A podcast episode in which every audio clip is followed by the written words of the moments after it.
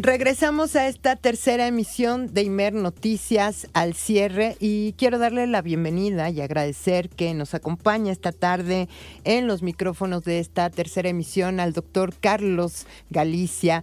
Él es asesor en salud mental y trastorno por uso de sustancias del Consejo Consultivo de Nuevo León y consultor de la Oficina de Naciones Unidas contra la Droga y el Delito, la ONU-DOC, como le conocemos.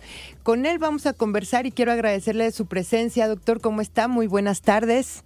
Eh, pues buenas tardes, al contrario, es un eh, estar con ustedes y le agradezco mucho la invitación. No, no, muchísimas gracias a usted por acompañarnos esta tarde para hablar de un tema que bueno ha puesto sobre la mesa la presidencia de la República al pues al llamar a combatir a revertir más bien el subregistro que dice que hay en eh, digamos en los reportes de eh, posibles muertes por eh, sobredosis.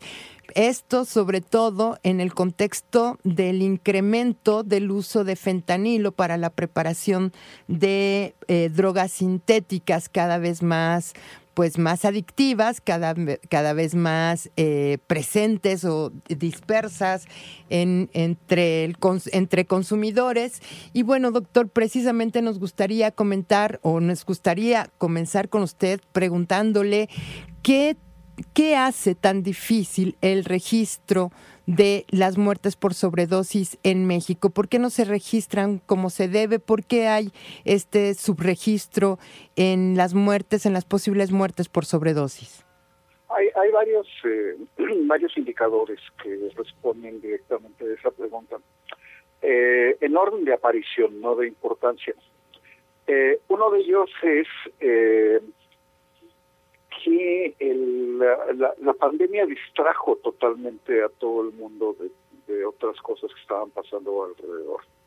Y mientras el país vecino ha tenido una problemática gigantesca con respecto a, a los opioides, que, que, son medicamentos que se fabrican eh, totalmente en laboratorios y está incluido el fentanilo, eh, eh, el fentanilo tiene una característica muy peculiar, que el fentanilo es un medicamento y es un medicamento que se lanzó al mercado desde los años 50, ya tiene más de 60 años ese medicamento.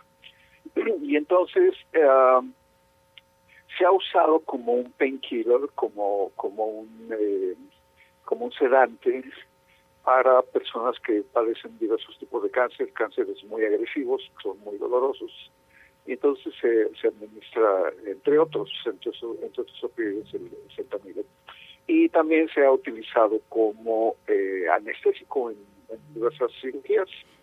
Y eh, una característica muy importante de, del fentanilo es que produce eh, directamente algo que se llama depresión respiratoria. Y, en Norteamérica le, dicen Gooden chest, que es el pecho de madera, que es que los músculos de la zona torácica se comprimen tanto que queda tan duro, por eso le dice pecho de madera, y esto evita que los pulmones eh, trabajen normalmente, se inflen y se desinflen, pues, para comentarlo coloquialmente. Y entonces las personas eh, que, que tienen esta depresión respiratoria tan tan peculiar, o sea, es una, una depresión respiratoria asociada al fentanilo, eh, pues tienen un fenómeno que se llama hipoxia, su cerebro ya no recibe el oxígeno necesario, tienen daño cerebral, casi inmediato y eh, finalmente fallecen. Entonces, esto que acabo de mencionar es muy difícil de registrarlo. Y entonces, eh, en los cinco lugares donde se tendría que estar registrando esto que estoy mencionando es en, las unidades hospitalarias. Y resulta que en las unidades hospitalarias, pues sí, eh, se sabe y se conoce que hay fallecimientos asociados al, al uso eh, eh, negativo del fentanilo como medicamento, se usa como droga y eh, no se reportan como producto, esos fallecimientos no se reportan como producto del uso de fentanilo. Se reportan justamente por lo que acabo de decir. Hay una depresión respiratoria y la persona se asfixia. Hay una depresión respiratoria y un paro cardiorrespiratorio y la persona falleció por un eh, un paro cardiorrespiratorio. Su corazón falló y etcétera, etcétera. Y entonces esto ha dado lugar a que un gran número de, de, fallecimientos que se dan por este consumo ilícito de fentanilo lícito eh, no, no se registren. Por otro lado, la, la, transición y sobre todo el, el componente importantísimo que es vivir en la frontera de México con Estados Unidos, las personas que viven en esa zona dicen que es otro país, no es ni México ni es Estados Unidos, es la franja fronteriza. Y tienen razón, tiene una, una dinámica que no existe en el centro de, ninguno de los dos países. Las personas de ahí tienen un componente eh, social muy importante que es la binacionalidad, la biculturalidad o la multiculturalidad. Y eh, eh, hay un proceso de aculturación muy peculiar en esta zona, de tal forma que lo que pasa de un lado de la frontera eh, impacta al, otro lado y viceversa, ¿no? Y entonces eh, el tráfico de, sustancias, pues eh, siempre ha sido esta zona una zona muy peculiar de, uso de sustancias, pues porque las personas migrantes se quedan ahí y consumen sustancias, etcétera, etcétera, y entonces se, se, ha detectado de un tiempo acá, incluso hay muchos reportajes eh, televisivos de, reporteros que se aventuraron a meterse a los picaderos y a las zonas difíciles de la zona fronteriza de México con Estados Unidos y eh, los mismos consumidores que eran consumidores tradicionales de heroína, que es lo que más se consumía en esa zona, eh, ahora incluso es que, se quejan porque ya no están consumiendo heroína, saben que están consumiendo fentanilo. O saben que están consumiendo heroína que ya está contaminada con fentanilo.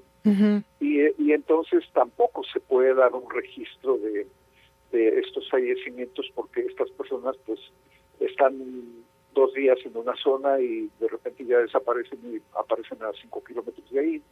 Y se van moviendo y se van moviendo y se van moviendo, o sea, van, van migrando y entonces es, es muy difícil eh, de detectar. Sí, por supuesto, y de registrar sobre todo. Y otro aspecto más que tiene que ver con las mujeres. La eh, mencionaba yo en, de donde partió todo esto que, estamos platicando, eh, una, una invitación que me hizo el, doctor eh, Oscar Próspero García del Laboratorio de Cannabinoides de la Facultad de Medicina. Él, él, él, es el director de Laboratorio de Cannabinoides y también es el director de un seminario internacional sobre eh, eh, neurología y adicciones. Y eh, el tema que desarrollé fue justamente fentanilo de lo social a lo, perdón, de lo, molecular a lo social. Y esto significa desde cómo está hecho el fentanilo, qué cosa es bioquímicamente, cómo, cómo entra y cómo afecta al cuerpo humano. quiero, quiero plantearle que hay dos tipos, bueno, hay varios tipos de fentanilo. Hay el fentanilo al que me estoy refiriendo, el fentanilo médico, es un medicamento que se produce y se está patentado y está garantizado en laboratorios eh, totalmente y mundialmente establecidos. Pero hay otro tipo de fentanilos, de fentanilos, o sea, no es uno, nada más hay diversos tipos de fentanilos, que eh, bioquímicamente se denominan análogos de fentanilo. Y esto significa que su molécula o su grupo molecular es muy parecido al del el, medicamento, pero no es igual. Pero el efecto es muy similar, solamente que hay una problemática, son producidos en laboratorios clandestinos y entonces pues no podemos saber estrictamente qué, qué componentes tienen, qué precursores se, usan. Y ah, otro aspecto más que tiene que ver con esto es que eh, una población que tradicionalmente no se ha abordado en eh, los estudios que hay sobre el uso de sustancias son las mujeres. Resulta ser que en este momento, desafortunadamente, las mujeres tienen una vanguardia y tienen la, eh, eh, el, lugar primordial en uso de fentanilo y en fallecimientos por fentanilo. Caramba. Y por supuesto, la, la parte norte del país es una parte que, pues, por la relación y la interacción que ya mencionado hace rato, que tienen con Norteamérica, es una zona muy dinámica, una zona que se mueve, comercio, cultura, industria, etcétera, etcétera, etcétera. eh, y, también, ah, también aspectos de, uso de sustancias. Eh, pero en general, en, en, donde quiera que se usa el fentanilo médico, la probabilidad de que se den estos fallecimientos está. Eso significa en hospitales. Claro. Y significa que las personas que lo usan, desafortunadamente, son personas que digo que lo usan como, como droga. Sí. Desafortunadamente son personas que trabajan en los hospitales, médicos, anestesistas, eh, personal de, apoyo a las, a las cirugías, en fin, quien, quien puede tener acceso a, esta sustancia. A esta, sustancia. Entonces, eh, sí, es muy difícil el, Detectarlo y registrarlo, claro. Doctor, doctor, permítame hacer una pausa y regresar con usted porque tengo eh, lo que me, quedé en silencio, me dejó sin palabras porque eh, a veces el riesgo de generalizar es perder el detalle que nos puede dar pistas para elaborar mejores políticas públicas para la atención de problemas como el que está enfrentando México o Estados Unidos o distintos países frente al consumo de, sustancias activas, de drogas sintéticas como, que, que, ocupan el fentanilo. ¿Me permite ir a una pausa? Regresamos y le hago esta pregunta que se me quedó en la lengua. Con gusto. Muchísimas gracias. Regresamos a esta tercera emisión de Imer Noticias. Al cierre estamos conversando con el doctor Carlos Galicia, quien nos está pues ofreciendo una muy detallada explicación de qué pasa con el subregistro de posibles muertes por sobredosis y particularmente en el caso del fentanilo, que es una de las preocupaciones más urgentes en términos de políticas públicas, de salud pública, tanto en México como en Estados Unidos. Doctor, y frente a la exposición, frente a la explicación que nos acaba de ofrecer, yo me pregunto entonces, ¿para qué serviría contar mejor los muertos por sobredosis. Y dos, si, si estas pistas, si estas, más bien si estos datos que usted nos acaba de ofrecer no darían pie a diseñar políticas y eh, programas de atención muchísimo más dirigidos, quizá un poquito más estrechos eh, de prevención, de, de, de, prevenir no solo el consumo, sino también el tráfico, la salida del fentanilo quizá de hospitales, la manera en cómo se está vendiendo, porque pues me parece que todavía, aunque sabemos que se elabora de manera ilícita en laboratorios clandestinos, me da la impresión que no tenemos como muy claras las, las rutas de qué pasa con este, con el fentanilo y con las drogas sintéticas. Pues eh, la respuesta es sí, eh, tiene ah, que desarrollarse un marco eh, muy específico de políticas públicas de atención asociado a salud eh, eh, ¿Por qué a salud? Porque está bien, hay tráfico, hay mal uso de sustancias, etcétera, etcétera, pero a fin de cuentas a quien afecta es a quienes lo consumen.